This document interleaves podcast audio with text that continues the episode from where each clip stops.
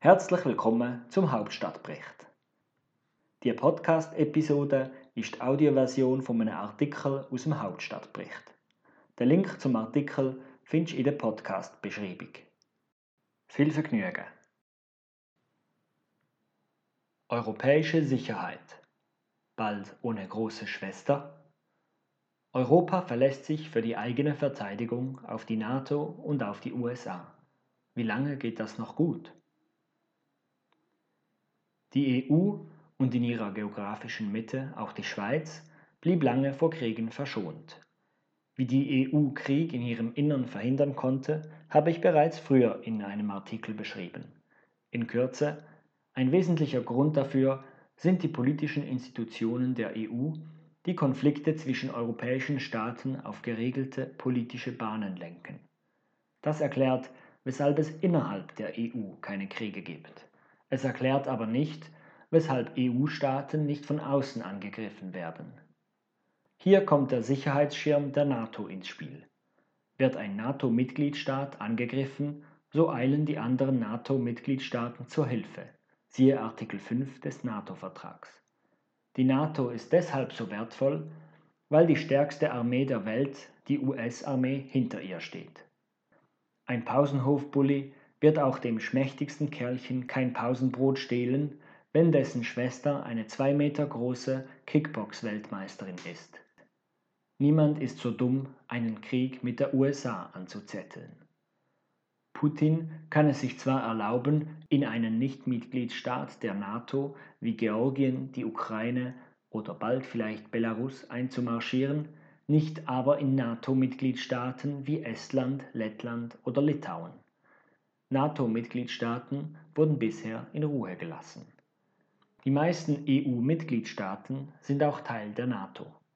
Weil die NATO Europa zuverlässig vor militärischen Konflikten abschirmte, gab es in Europa bisher kaum Druck, die eigenen Verteidigungskapazitäten auszubauen. Weil die Kickbox-Schwester immer da war, ging das schmächtige Kerlchen selbst nie ins Krafttraining. Das könnte sich jetzt rächen. Die NATO kriselt seit längerem. Die USA beklagen sich, dass die europäischen Staaten zu wenig in Verteidigung investieren. Unter Trump ging die Kritik so weit, dass unklar war, ob er die US-Armee im Ernstfall zur Verteidigung der NATO-Staaten einsetzen würde. Das schwächt die NATO doppelt. Erstens vermindert der drohende Wegfall der US-Armee die Abschreckungswirkung der NATO. Zweitens wird es viel riskanter für andere NATO-Staaten, einander militärisch zur Hilfe zu eilen, wenn sie die USA nicht im Rücken haben. Das heißt, das Bündnisversprechen und seine Abschreckungswirkung verlieren an Wert. In den nächsten Wochen und Monaten könnte sich die Lage akut zuspitzen, einerseits wegen der Türkei und andererseits aufgrund der US-Wahlen. Die Türkei, ein NATO-Mitglied, hätte in diesem Sommer beinahe einen militärischen Konflikt mit dem NATO-Mitglied Griechenland angezettelt. Frankreich, ebenfalls NATO-Mitglied, kam Griechenland zur Hilfe und schickte Kampfschiffe in die Krisenzone im östlichen Mittelmeer. Die Konfliktpartner verhandeln zurzeit unter deutscher Moderation, aber die Situation bleibt angespannt. Schon im Frühsommer standen türkische und französische Schiffe vor der libyschen Küste kurz davor, sich gegenseitig zu beschießen. Wenn offiziell Verbündete in einem Militärbündnis plötzlich gegeneinander Krieg führen, sinkt der Wert des Militärbündnisses gegen Null. Das zweite Problem für die europäische Sicherheit kommt mit den US-Wahlen. Sollte Trump wiedergewählt werden, wäre das die Bestätigung seiner wirren America First Außenpolitik. Er hätte weitere vier Jahre Zeit, die Regierung, Verwaltung und Armeespitze auf persönliche Loyalität zu trimmen. In dieser Situation wäre es fahrlässig von den europäischen Staaten, sich für die nationale Sicherheit weiterhin auf die Sicherheitsgarantie der NATO zu verlassen. Wenn Biden die Wahl gewinnt, ist es gut möglich, dass Trump die Wahl nicht akzeptieren wird. Das Land könnte in eine institutionelle Krise stürzen.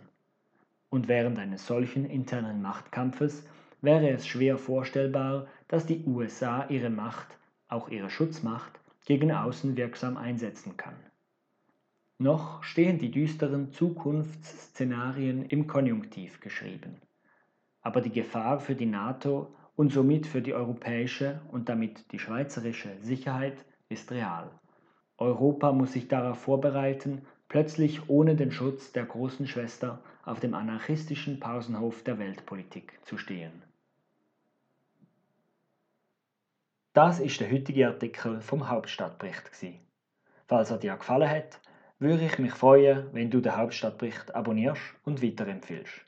Wenn du eine Frage hast oder ein Thema, das dich interessieren kannst du mir ein Mail schreiben auf janosch.ammann.hauptstadtbericht.eu.